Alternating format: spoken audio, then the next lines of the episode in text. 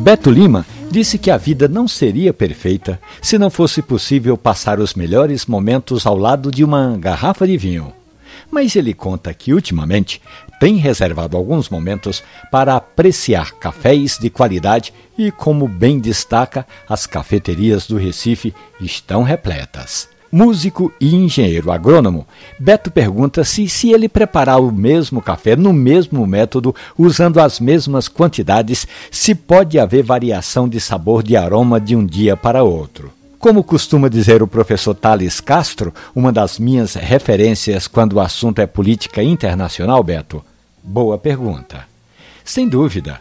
Vai depender da xícara que você usa. Se é uma xícara, um copo, uma caneca, vai depender do ambiente onde o café é passado. Até o seu bom humor pode influenciar no café que está tomando. Isso tudo é para dizer que quando chegarem até você dizendo regras, impondo normas, mantenha a distância. Mas o café tem de ser de qualidade, Beto.